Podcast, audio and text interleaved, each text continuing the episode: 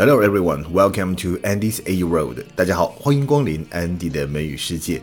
漫谈美剧老友记，我们来到了 Season Seven Episode Seventeen，The One Where the Cheap Wedding Dress。Monica 和 Chandler 要结婚了，他们有很多筹备的事情要做。那么这一集里面就很多都是围绕着他们在筹备这个婚礼。首先，我们听到第一个对话就是 Monica 和 Chandler 他们的婚礼嘛，要选择一些食物，还要选择乐队。婚宴上面有十二道甜品。被 Monica 给 narrow down 到了六种。他在这里呢用了一个短语 narrow down to。narrow down 就是缩减、压缩，那么 narrow down to 就是缩减到多少，压缩到什么程度。For example, we narrowed the list of candidates down from ten to three. 我们把候选人的人数从十个压缩到了三个，narrow down to。Chandler 说呢，婚礼上他要请个乐队叫做 Swing Kings。这个 swing 呢是一种音乐的形式，摇摆乐。那菲比就问他什么时候你喜欢 swing music？他用到了一个 be into，这个以前我们讲过，就是喜欢 into some be into something，喜欢什么东西。那 Chandler 的回应是 since forever。这个短语呢，since forever 有史以来啊，就是好像我们这个事情已经持续了永久了。它是一个 exaggeration 夸张的说法，表示 for a long time。我喜欢这个 swing 音乐已经有一段时间了。So the wedding caterer sent me this list of 12 appetizers, and I have to narrow it down to six. Food? Oh, gimme. Sure, Monica tell you about this great band called the Swing Kings that we're trying to get to play for the wedding? Since when are you into swing music? Well, since forever. I used to go all over town listening to bands.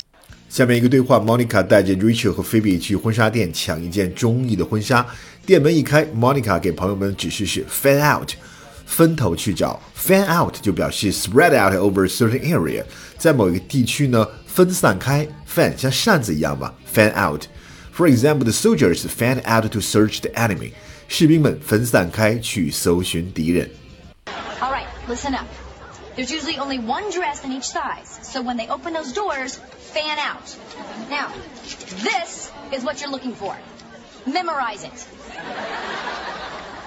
When you locate the dress, blow on these, all right? Three sharp blasts. When you hear it, come running. Got it.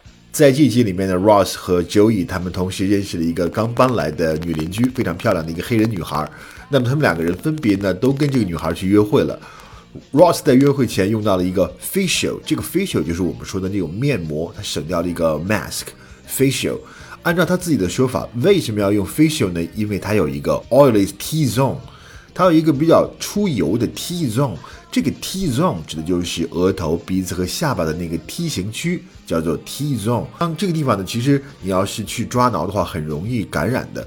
所以呢，跟小孩们就讲，Do not touch the T zone，不要去抠你的 T zone 这个部分。 Hey, what's up? I just wanted to come by and, you know, wish you good luck on your date. Oh, thanks. Yeah. What time are you meeting her? We have 8 o'clock reservations at Gramercy Bistro. Well, that's in like 20 minutes. You better get dressed. I am dressed. Oh, well, good. For me. What is this? Did you give yourself a facial? I have an oily T zone. 好，我们最后一个对话就听到了 Ross、Joey 和这个新搬来的女邻居 Christine 他们三个人的一段对话。两个人在这个女孩面前互相拆台，这一段对话非常搞笑。尤其的是到了最后，那 Joey 呢决定要把 Ross 他曾经啊跟这个一个同性恋结婚这个事情公布出来，所以呢他说 Ross 这样一句话。It just seems like Ross is the kind of guy that would marry a woman on the verge of being a lesbian。他会跟一个正处在要变成 lesbian 的这样的女性来结婚。这个短语 on the verge of 就 verge 是边缘嘛，就表示接近于什么，濒于什么。比如我们可以说 on the verge of collapse 啊，就是快要崩溃了。On the verge of success，接近成功。 On the verge of tears，就是几乎要流出泪来。On the verge of death，濒临死亡，等等等等，都可以用这个短语。On the verge of，这里面呢，我们也很值得一提的是，呃，这个黑人女演员呢，她就是好莱坞的一个很有名的明星啊，她的名字叫做 Gabriel Union。她早期呢，在《美少女啦啦队》Bring It On，或者是 She's All That 窈窕美眉，很多的青春片当中有非常不错的表现，总是一个女二号的形象。后来呢，在这个《绝地战警》中也大放异彩，但是最近好像就没有什么样的佳作来问世了。Hi. Hi, it's nice to meet you. Yeah, I used to have a friend named Joey. I don't anymore. Our table will be ready in a couple minutes. So. Yeah, so Sure, I would love to wait with you guys. Thanks.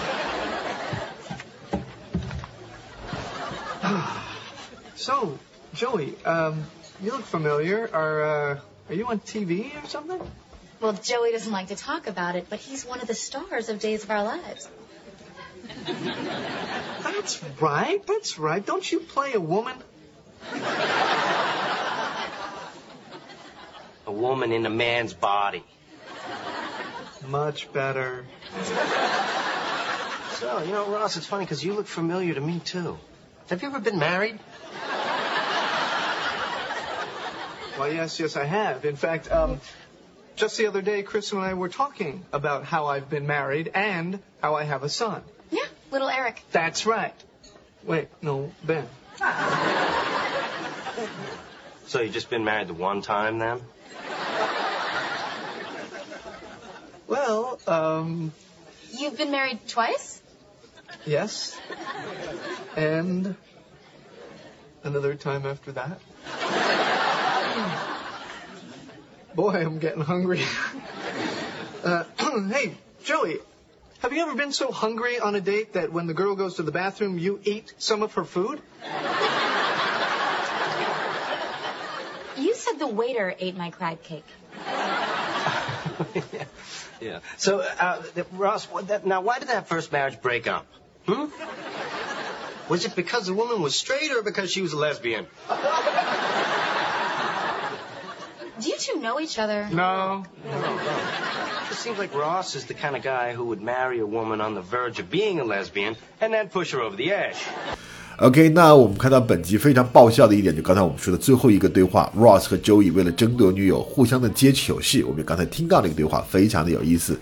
那么这一季里面，我们也看到了一个很温馨的时刻，就是 Monica 为了订到 Chandler 钟爱的乐队，那她放弃了自己喜爱的婚纱去作为一个交换。那我们也说 Chandler 和 Monica 这两个人太好客了。好，这就是今天的安迪的美语世界，我们下期再见，拜拜。